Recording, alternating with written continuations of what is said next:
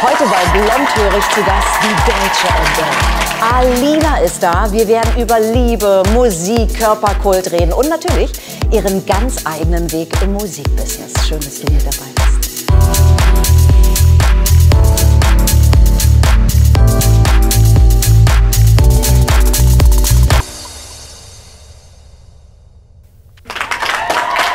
Und da ist sie. Alina, willkommen bei Blondhörig. Jana, Meine Liebe. Na, toll siehst du aus. Gleichfalls. Meine Liebe, nimm Platz. Danke. Ja. Ich habe dir was mitgebracht, mein Erstlingswerk, mein erstes Album, das 2017 erschienen ist. Du bist ein Schatz. und äh, ein paar Kärtchen. Ich habe gehört, ihr habt Wow. ganz gerne ein bisschen was von den Leuten. Aber na Also, ja, selbstverständlich. Deswegen Zumal, kleine- dann könnt ihr natürlich auch noch mal schauen, weil du hast ja jetzt auch eine neue Single, auf die wir, meine Liebe, sofort anstoßen müssen. Yes. Weil Auf diese, diese Single ist so schön, die werden wir heute noch hören. Erstmal Vielen Prost. Dank. Dir soll es ja gut gehen. Auf diesen wunderschönen Abend und schön, dass ihr dabei seid. Also, meine Liebe, deine Single hören wir heute noch. Ja? Ja. Langsam aber sicher heißt sie. Ich würde, und ich hoffe, der Schwenker ist für dich okay, erstmal über Helene Fischer rübergehen. Weil du bist auf dem Album von Helene. Indirekt, ja. Irgendwie schon. Erzähle, wie ist Ich das habe hab einen passiert? Song für Helene geschrieben Ja. und der heißt Die erste deiner Art. Ist auf dem aktuellen äh, Album Rausch von ihr. Hm. Und es ist Wahnsinn, dass das geklappt hat. Und vor allen Dingen macht das mich so glücklich und froh, weil der Song wirklich eine Message hat. Und es geht um Frauenpower, es geht um Empowerment generell. Also auch wenn du anders bist, wenn du Ecken und Kanten hast, es ist gut so, wie es ist, weil du oder ja, du bist die oder der Erste deiner Art. Wow, toll. Also es ist natürlich auch grundsätzlich so ein bisschen deine Message, oder? So für das zu stehen, was du bist und einfach deinen eigenen Weg zu gehen. Genau. Der nicht einfach war, meine Liebe, oder? Hm, ganz und gar nicht. Musikbusiness ist natürlich auch eine Art, sich da durchzusetzen. Da muss man schon ein bisschen hart gewappnet sein. Äh, wollen wir mal vom, vom Beginn anfangen? Also, du bist geboren in eine musikalische Familie. Mhm. Hattest da schon mal so deine Wurzeln? Hast du gleich angefangen zu, singen, äh, zu singen, als du auf die Welt kamst? Oder wie ging es los? Erzähl Ich glaube, das ist ja der Klassiker, den jeder Sänger oder jede Sängerin erzählt. Aber bei mir war es halt genauso. Ich habe von Anfang an gesungen, hatte dann das Glück, in eine musikalische Familie reingeboren worden zu sein, die auch selber eine Band hatten. Also habe ich also schon mit sieben Jahren meinen ersten Auftritt gehabt und so ein bisschen einfach mit Leichtigkeit und Offenheit durfte ich an Musik rantreten. Also es war einfach. äh, Es wurde geliebt und gern gesehen in der Familie und deswegen wurde mein Talent insofern auch immer ein bisschen gefördert und immer gesagt, ja, unser Goldkehlchen. Ach, ehrlich? Ja. Ach, wie süß. Ja, total süß. Und das Goldkehlchen im Schwarzwald geboren, dürfen wir ja noch sagen. Mhm, ja. Inzwischen bist du längst Berlinerin. Ja, Da war Berlinerin. Ja. Seit knapp zehn Jahren. Liebst du es? Ja, sehr. Ich wollte ja mal Berlinerin werden. Ja, es Ja, komm nicht, rüber, Diana. Es hat nicht geklappt. Komm. Jetzt bin ich unten in München gelandet. Aber mal gucken. es wandelt sich ja eh immer alles. Ja. Okay, und ähm, dann hast du auf alle Fälle erstmal was anderes studiert. Ne? Mhm. Du hast ja Kunstwissenschaften studiert. Äh, Literatur, Kunst und Medienwissenschaften. Also das war so ein Mix-Studiengang mit den neuen Bachelors. Bachelor gab es vorher noch gar nicht und ich war so mit die erste Generation und ich konnte mich ehrlich gesagt nicht entscheiden. Eigentlich wollte ich immer Musik machen, mein ganzes Leben lang Ja. und es war immer ganz klar, ich werde Sängerin, ich mache Musik. Ja. Und dann habe ich äh, aber mit 16, 17 so meine ersten Erfahrungen gesammelt in der Branche und das hat mir so die Laune vermiest und das hat mir irgendwie so einen falschen Eindruck auch vom Musikmachen Ehrlich, was, gegeben. was ist da passiert? Ich war äh, bei Deutschland sucht den Superstar in der ersten Staffel. Mit 16 Jahren Genau, wohlgemerkt. mit Du warst 16. wirklich recht jung. Ne? Ja, super jung. Und für mich war das einfach so, diese ganze, dieser ganze Wettbewerbscharakter und dieses so ja, Ausbeuten der Leute und sich irgendwie lustig machen über Menschen, die da mit einem großen Traum und viel Hoffnung hingehen. Und ich war einfach auch nur, ich sage jetzt mal, ein unsicherer, pickliger Teenie, der letztendlich und dick und, und war halt so, okay, meine Stimme ist halt das Einzige, was ich vielleicht gut kann. Und da so vorgeführt zu werden, das war schon krass. Und Mhm. man kommt dann in so eine Kleinstadt zurück und alle reden über dich. Und ich konnte das gar nicht verarbeiten in dem Alter. Also es war wirklich too much. Mit 16, du warst in der 10. Klasse. Das ja? war ist wirklich, ja, das ja. war einfach krass. Und ich habe dann ähm, für mich irgendwie erstmal die Entscheidung getroffen, auch aus der Emotion heraus, ich kann nicht mehr, ich will das auch nicht. Und wenn die Musikbranche so ist, wenn Musik machen nur darum geht, dass du irgendwie besser bist als jemand anderes oder Mhm. in deinen 30 Sekunden irgendwie on point irgendeine, irgendeine Sache performst, Ja. das ist nicht mein Ding. Ja.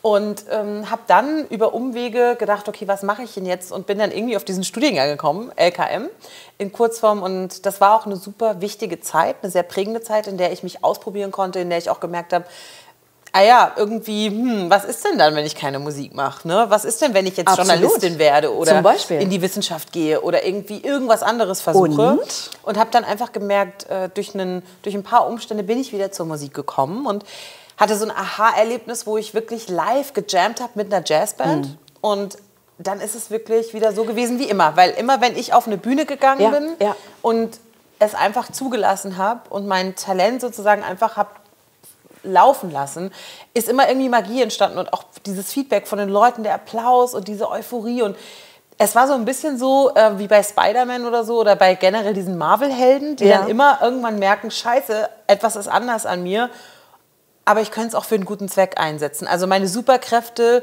muss ich eigentlich für einen guten Zweck einsetzen. Alina, irgendwie war es so bei mir. Es klingt jetzt doof, aber es Nee, war so es, ich so. kriege Gänsehaut, wenn ich das höre, weil ich mir das richtig vorstellen kann. Ich meine, du bist geboren in eine musikalische Familie, dann wurde dir das irgendwie genommen, ja, weil man irgendwie nur den Fokus auf das andere gelegt hat, ja. Ja. Und äh, du wurdest entwurzelt, ja, und Ja. hast dir dann deine Wurzel irgendwie wieder zurückgeholt. Also ich finde das Ja. total schön. Und du hast ja dann auch noch mal richtig äh, Songwriting studiert, ja? Ja, an der Popakademie. Das ist so ein Sch- Mixed-Studiengang. Man Ja. kann eigentlich gar nicht nur Gesang dort studieren. Es ist halt, die wollen wirklich Künstler ausbilden, in dem Sinne, die allround-mäßig selber schreiben, performen etc. Man kann da auch Produktion studieren oder ein Instrument. Bei mir war es Popmusikdesign mit Schwerpunkt Singer, Songwriter. Und ich war eine der ganz wenigen Frauen in dem Studiengang. Also da werden leider auch immer noch ein bisschen wenig Frauen genommen jährlich. Und ich war eine von dreien die das geschafft hatte und ja, dreien? ich hatte auch alles auf eine Karte gesetzt. Ganz ehrlich, hat sich das jetzt geändert oder ist das immer Ich glaube, es so hat sich ein bisschen geändert. Ähm, es hat aber viel mit unseren Strukturen in der Gesellschaft zu tun. Also Ja. man könnte ein ganzes Buch darüber schreiben. Es ist auch relativ feministisch, weil wir leben in einer patriarchalen Welt Ja. und äh, wir leben auch in einer männergeprägten Musikwelt. Und äh, da sind einfach wenig Vorbilder. Und wenn du von klein auf als Mädchen einfach nicht den, die weibliche, das weibliche Pendant zum männlichen Rockstar siehst, wie sollst du denn auf die Idee kommen, dass du das kannst? Hm. Wie sollst du auf die Idee kommen, dass du selber irgendwie zu Hause produzieren kannst oder Hm. ein Instrument knacken kannst und dann eben die krasseste Gitarristin der Welt wirst und in der, in der Rockband um die Welt reist und den Rockstar-Lifestyle lebst, wenn es dir niemand vormacht? Hm. Und für mich war damals Amy Winehouse eine ganz große Inspiration. Die war nämlich genau zu dem Zeitpunkt, als ich mich dafür entschieden habe, kam die auf der Bildfläche, äh, ist sie erschienen und hat mich so abgeholt und hat mir nochmal den Mut gemacht, als Frau aus einer Authentizität zu schreiben, aus meinem Leben ehrlich zu sein und, und es mir auch zuzutrauen, selber meine künstlerische Vision zu leben. Ja. Und das war einfach nicht selbstverständlich. Ich liebe die 2000er, ich bin Popgirl, ich liebe Britney, Christina und Co.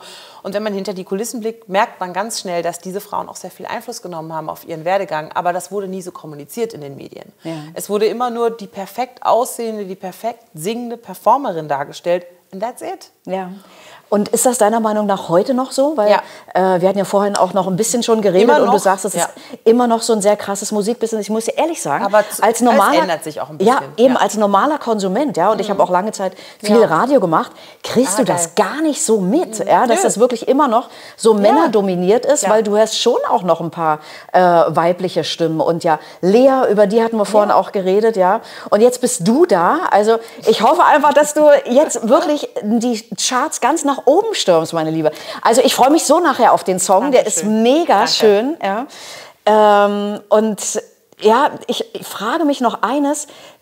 Helene Fischer, ich muss jetzt noch mal den, den Schwenker wirklich zu unserem äh, Anfang bringen, ja. Das ist ja nun Schlagerbusiness.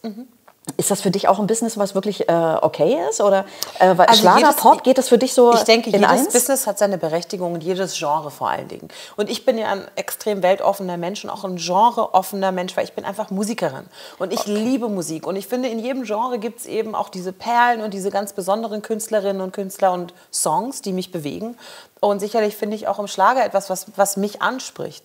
Ähm, das Business dahinter ist natürlich, wie jedes andere Business, auch relativ kaltherzig und einfach, es geht um Zahlen, es geht Ja, um Erfolg absolut. und es wird halt natürlich immer wieder das bedient, was auch sich bewährt hat, Ja. was ja auch irgendwo legitim ist. Ja. Aber natürlich als kreativer Mensch auf der anderen Seite, als Künstlerin, wünsche ich mir natürlich mehr Risikofreudigkeit, mehr Offenheit, mehr, Mhm. also auch Verständnis für die, für die kreative Seite und dass man wirklich auch mal in Deutschland sagt, Wir brauchen jetzt nicht immer die deutsche Adele oder den deutschen Justin Bieber oder die deutsche so und so. Ist auch okay, dass die Leute Vergleiche brauchen. Ich wollte gerade fragen, ist das warum- okay für dich, wenn man das so Ja, sagt? es Ja. Mhm. ist okay. Aber natürlich würde ich mir wünschen, dass wir eine Musikkultur kriegen in diesem Land, in Mhm. dem einfach wir sagen, wir haben so geile Leute, die ihr eigenes Zeug machen, die so äh, originell sind und wir fördern die von Anfang an. Und ja, und damit hat es natürlich zu tun, dass wir den Leuten Flächen bieten, dass wir ihnen ähm, auch sagen, dass das gut ist, was sie machen. Ne? Meine Liebe, du bist ja jetzt da. Du, du legst jetzt hier ein ganz, ganz... Die erste deiner Art. Ich habe den Song für Helene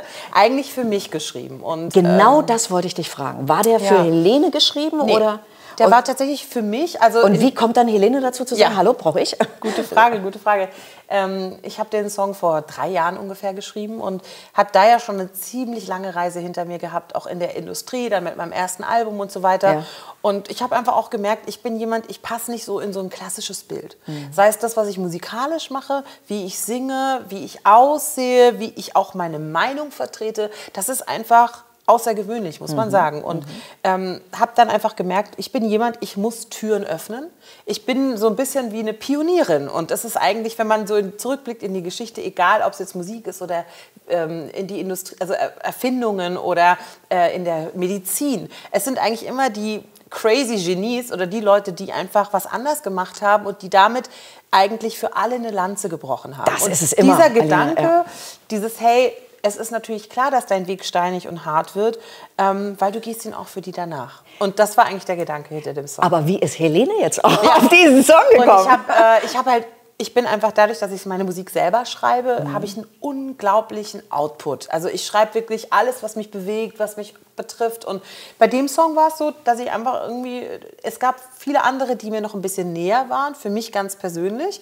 Und ich hatte den so in meiner Kiste von Songs, ich weiß noch nicht wohin damit.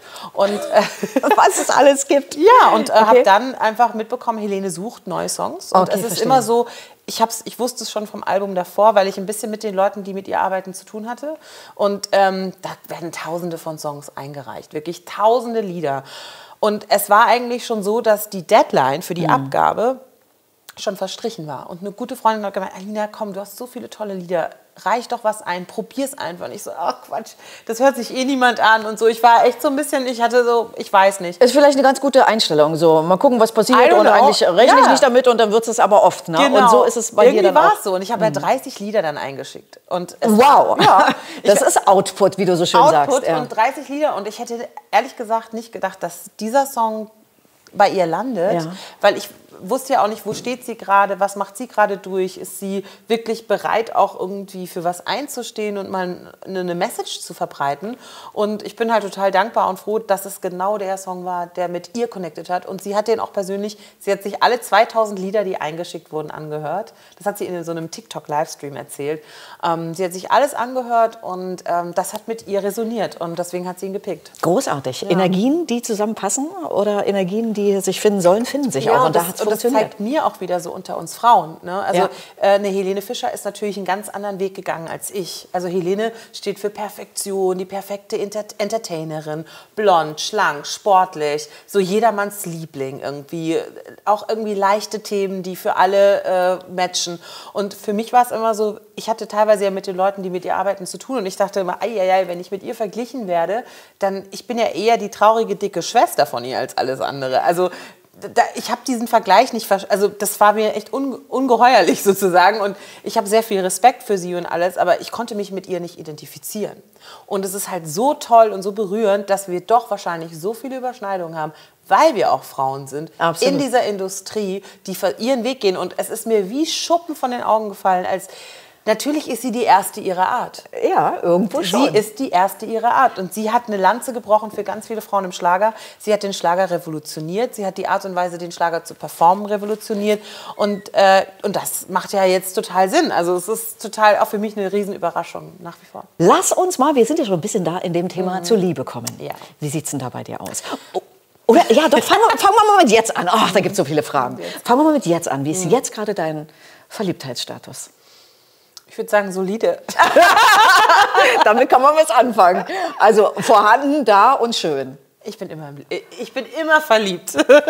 Das ist schön. Ich bin auch immer verliebt. Aber gibt es einen äh, Herrn, Alina, sag ich jetzt mal, Ja, also ich halte ja mein Privatleben ganz gerne raus aus der Öffentlichkeit, aber ich sag mal so, ich bin auf jeden Fall ein bisschen glücklicher, als ich es mit meinem ersten Album und die einzige war. Ja. Da war ich nämlich Dauersingle. Okay, also dann äh, kann man sich das ja jetzt so ein bisschen Zusammenreimen. Denke ich aber auch. Und ist Liebe für dich grundsätzlich auch einer der äh, Motoren das, oder fürs Songschreiben, fürs Musikmachen? Weil wir sagen ja immer, wir, wir sind Liebe, wir Ja. sind aus Liebe geboren. Ja. ist, ist das bei dir so? Klar, Liebe ist natürlich äh, eines der stärksten Gefühle, was wir Menschen empfinden können. Und ähm, es ist natürlich für jeden, der auch anfängt, Musik zu machen und zu schreiben, das sind die Songs, die dich als erstes berühren und womit irgendwie jeder was anfangen kann. Und natürlich immer wieder ist das für mich auch ein ganz krasser Motivator. Ich sage immer so, über alle Typen, mit denen es nicht funktioniert hat, bin ich im Nachhinein dankbar. Auch wenn ich durch Schmerzen gegangen bin, aber ich konnte Songs darüber Alina, schreiben. du sprichst mir aus der Seele. Ja, so, ja. es ist einfach Aber so. äh, über Schmerzen lernt man, ja. Über Und- Schmerz lernt man Weil du leider. findest zu deinem Kern, ne? Ja. Und das ist, glaube ich, das ganz Ja. Wichtige. Und daraus zu lernen, das ist so, siehst du, ging es dir genauso. Ja, und es ist natürlich dann, wenn man auch mal ein bisschen glücklicher ist als Künstler, dann sagt man, oh Gott, sagen die Leute immer, dann hast du ja gar keinen Grund mehr zu schreiben. Stimmt. Nee, ich finde das eigentlich total gut, weil ich dann auch den Blick noch mal noch mehr auf andere Themen lenken kann. Mhm. Und ähm, bei mir ist es jetzt so, zum Beispiel mit Langsam, aber sicher meinem aktuellen Song, da geht es ja wirklich ums Älterwerden. Da geht es um eine, um eine Perspektive als Frau. Ähm, ich habe einen Brief an mein zukünftiges Ich geschrieben und war so ein bisschen inspiriert von dieser, kennst du noch, diese Victoria Beckham schreibt einen Brief an ihr 16-jähriges Ich in der Vogue, in der British Vogue. Ehrlich? Das war mal so ein Ding vor ein Oh, paar Jahren. Ging total an mir vorbei. Und an dem Tag, als ich das Wow. Lied geschrieben habe, bin ich morgens aufgewacht und dachte, oh, je, je, du wirst halt älter. Ne? Und wir Frauen sind natürlich total mit diesem Thema konfrontiert, weil wir können nur bis zu einem gewissen Alter Kinder bekommen. Wir Ja. stehen immer unter diesem Druck, auch in der Industrie. Weißt du, vor der Kamera, ne? als hätte man ein Verfallsdatum, als wäre man als Frau irgendwann weniger wert, Aber bricht das, nicht, hat. bricht das nicht langsam ein bisschen auf? Auf Sind wir nicht dafür Fall. da? Und wir sind dafür da. Und ich bin halt gerne, ich, ich spreche dann solche Themen an und Mhm. ich spreche auch diesen Konflikt gerne im Song an. Und ähm, das war eben ein Brief an mein zukünftiges Ich, wo ich mich gefragt habe, jo, lebst du noch in der Wohnung mit dem schmalen Balkon? Rennst du noch diesem Typen hinterher oder kommst du vielleicht auch irgendwann mal an? Und ähm, ja, langsam aber sicher werden wir nicht mehr jünger. Ja. Was nicht nur auf das Äußerliche geht, sondern natürlich auch, ähm, wir haben nur begrenzt Zeit in diesem Leben. Ja, absolut. ist, und wir wissen nicht, wie lange. Ja, und ich sage aber auch immer, wir wollen ja alle alt werden. Ja? Du willst Mhm. Ja. auch nur dabei nicht alt aussehen, ne? sondern irgendwie äh, halt Ja, einigermaßen attraktiv. Und, aber wie schön sind auch Fältchen und äh, Lachfalten und wie schön ist einfach diese, äh, diese, diese Reife von den Menschen. Das kann so sexy sein. Leider ist ja immer bei, oh, Männer, wenn sie älter werden, werden sie attraktiver und wir Frauen werden nur alt. Das finde ich halt auch ein Riesenquatsch. Und wir Frauen werden auch attraktiver, weil wir was zu erzählen haben, weil wir Tiefe bekommen. Richtig. Gerade auch als Menschen, die in der Öffentlichkeit stehen, haben wir doch auf einmal etwas zu erzählen, weil wir was erlebt haben. Also ich kann jetzt viel krassere Songs schreiben als noch vor zehn Jahren. Das Ja. ist einfach so. Und das wird sich ja potenzieren. Und du wirst auch Gespräche mit deinen Gästen ganz anders führen können, Ja, mit deiner Lebenserfahrung. Und das ist einfach etwas, das sollten wir honorieren in unserer Gesellschaft. Da sollten wir drauf stolz sein und vor allen Dingen auch Frauen nicht eben darauf reduzieren. Ja.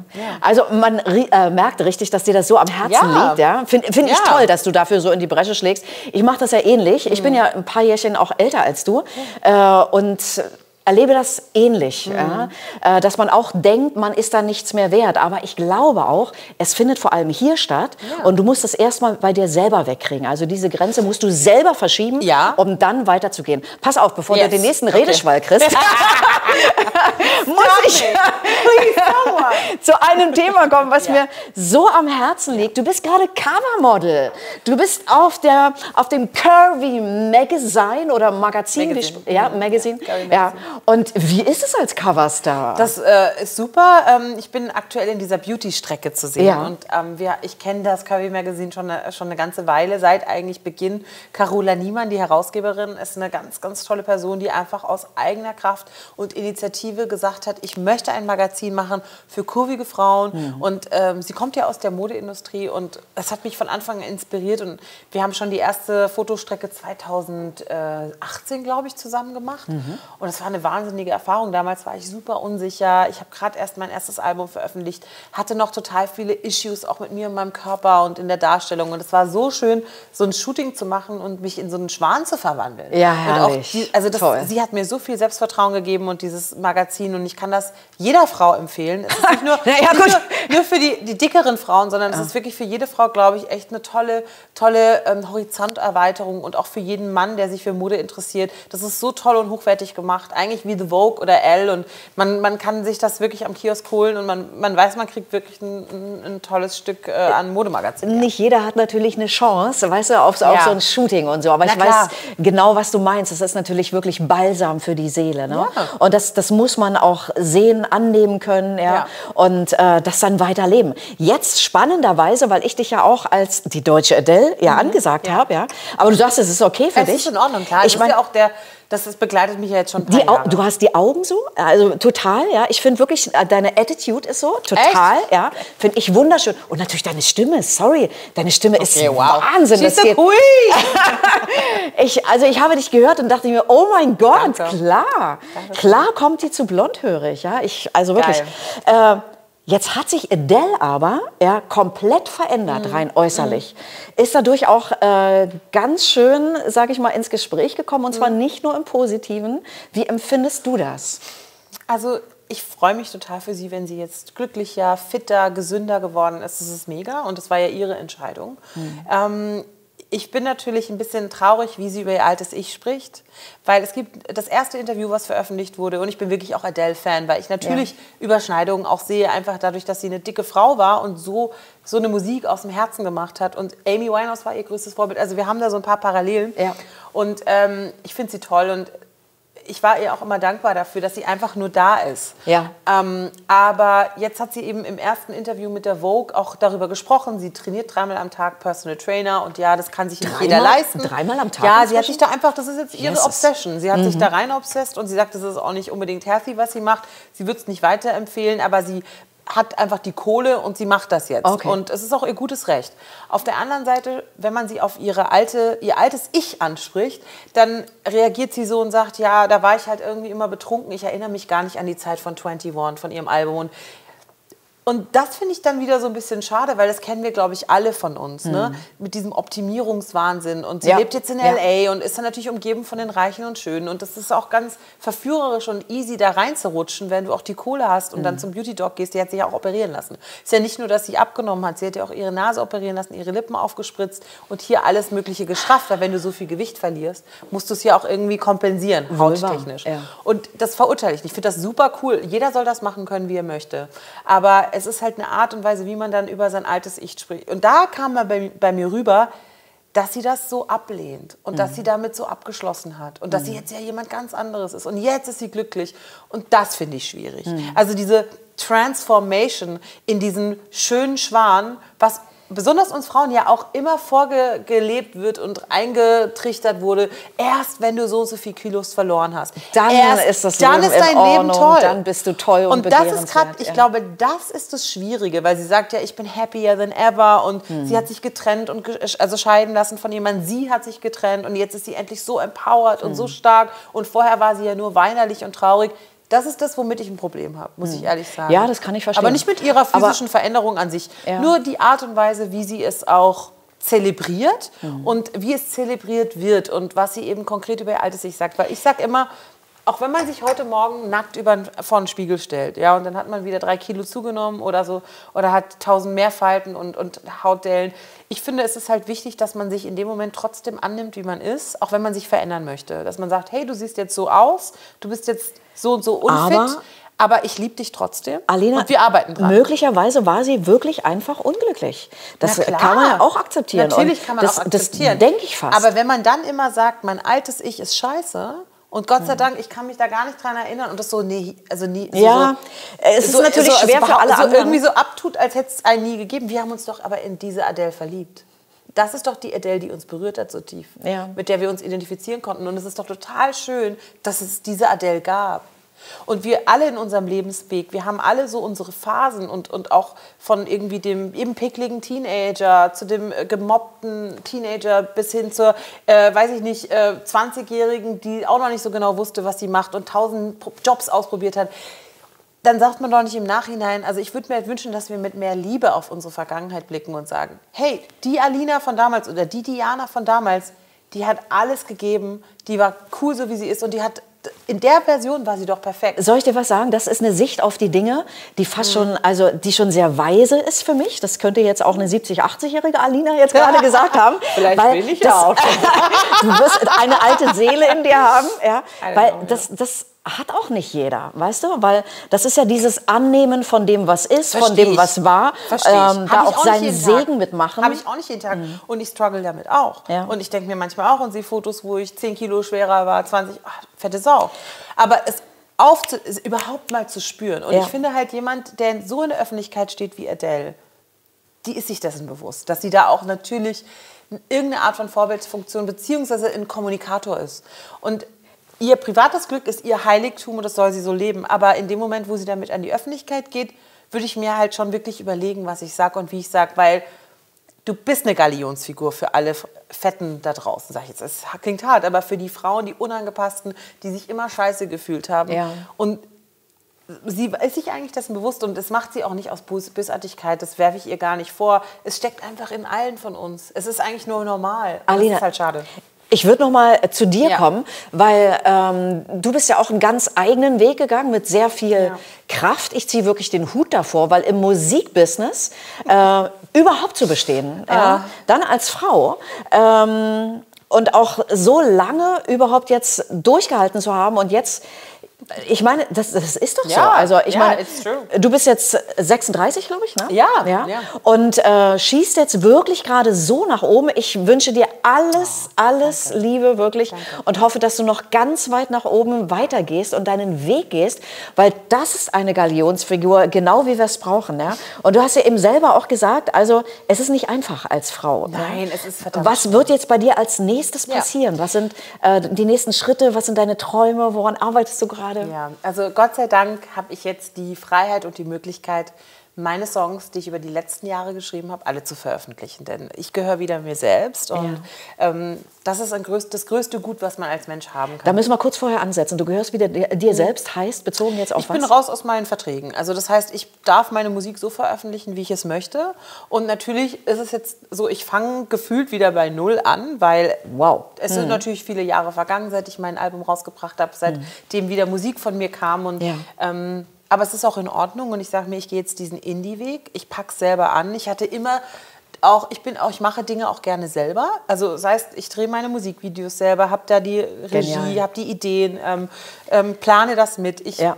pflege die so Songs sozusagen bei Recordjet ein und veröffentliche das in eigener Regie. Und das ist ein toller Lernprozess und ich habe so das Gefühl, ähm, Jetzt sind noch die Streams und die Klicks, Klickzahlen vielleicht hier und vorher war es halt mit einem großen Label da direkt. Ja. Aber es ist halt zu 100 Prozent das, was ich machen will. Und ich bin der festen Überzeugung, dass das jetzt kann ich endlich mit diesem Flow gehen. Also mit Dingen, die auch spontan auf mich zukommen. Mhm. Weißt du, Jana, du rufst mich an und sagst, Alina, kommst du vorbei? Und auf einmal bist du da. Ja. Oder so, ähm, ich kann ja. irgendwie, wenn, ja. wenn ich habe gerade ein Mädel kennengelernt, die ist Eiskunstläuferin. Und jetzt habe ich so eine Idee für mein nächstes Video, vielleicht mit ihr zu arbeiten. Und ich kann Schön. einfach solche tollen ja. Dinge direkt umsetzen und bin an nichts mehr gebunden. Kannst du davon auch leben? Jetzt mal eine ganz platte Frage. Äh, ja, also ich habe mir auf jeden Fall einfach auch jetzt als Songwriterin dies, das, habe ich mir so ein bisschen was aufgebaut, ähm, auch über meinen Instagram-Kanal und wofür ich sehr dankbar bin und habe mir da, ähm, natürlich gab es jetzt auch Corona-Hilfen und so weiter. Also aus der Summe äh, geht es gut auf jeden Fall im Moment. Es bleibt natürlich äh, zu hoffen, dass es noch besser wird und dass man einfach noch mehr Stabilität hat, weil ich ja auch gerne, die, dass die Kohle jetzt in alles investieren möchte. Das ja. ist natürlich das Ding. Ich habe jetzt keine, keine Bank mehr im, im Nacken, ja. die jetzt auch die große Kohle auf den Tisch legen kann. Ne? Also das heißt, ich stecke da auch ganz viel von mir selber rein und ähm, oder bin aufgefallen von guten Freunden angewiesen. Hm. Aber da hätte ich natürlich noch gern mehr Sicherheit und das baue ich mir jetzt aber auch Stück für Stück auf. Und Sehr gut. Dieser äh, Song für Helene ist auch zum Beispiel ein Startschuss für mich noch mehr in die Richtung Songwriterin zu gehen, was ich in den letzten anderthalb Jahren so richtig entdeckt und ausgebaut habe. Und das ist für mich auch nochmal so ein zweiter Karriereweg, den ich gerne auch parallel äh, weitergehe. Dieses Songwriting, Genau, also das für Songwriting andere. für andere. Absolut, ja. Und das Mach ist auch sehr befriedigend, das ist auch künstlerisch sehr befriedigend, weil man kann einfach diese ganzen Facetten, die man hat, die Ideen auch ausleben. Was ist dein größter Traum, Alina? Also mein größter Traum ist eigentlich glücklich zu sein und Was ähm, heißt das ganz konkret? Das ist ja glücklich auch sowas- heißt natürlich ähm, das machen zu können, was ich möchte. Also Freiheit eigentlich. Freiheiten, ja. Natürlich auch damit äh, irgendwo erfolgreich zu sein, Mhm. aber erfolgreich, es findet Anklang, es wird geliebt, es kriegt irgendwo ein Zuhause und äh, mit tollen Menschen zusammen sein zu dürfen und arbeiten zu dürfen, weil man darf nicht vergessen, das ist das tägliche Leben. Also Ja. die Menschen, die einen umgeben, das ist A und O und da einfach ehrliche, nette, liebevolle Menschen zu haben, die mich verstehen und so annehmen, wie ich bin. Und äh, ich glaube, das ist schon eigentlich so die Grundessenz. Gesundheit, klar, ist automatisch dabei. Auf der anderen Seite bin ich auch, äh, klar, auch manchmal ein bisschen ehrgeizig und habe Träume. Klar wünsche ich mir mal eine Nummer eins in Deutschland, in Radiohit. Weil das ist natürlich sowas, wow, wenn das passiert, das wäre, aber das ist nicht greifbar. Ne? Also das, das kann man sich mal so erträumen, aber davon möchte ich mein Lebensglück nicht abhängig machen. Das ist gut. Ich, äh, es davon nicht abhängig zu machen. Genau. Aber ich kenne auch so, so, einen- so einen schönen Trick und der ist äh, auch aus dem Coaching-Bereich, dass man das, was man gerne möchte, dass du dich gefühlt dort schon hinbegibst. ja? Mm, ja. Und dieses Gefühl schon lebst. Also Ja. versuche dich da reinzudenken, Ja, wenn ja. das dein Gefühl ist und dein Riesentraum. und, ähm, weil dann agierst du so und Mm. dann schwingen ja die Energien genauso. Vielen, vielen Dank, dass ich da sein durfte. Das Danke. Alina, Dankeschön. es war ein Traum. Like die Show, abonniert den Kanal und bis zum nächsten Mal bei Blondhörig. Man kann nicht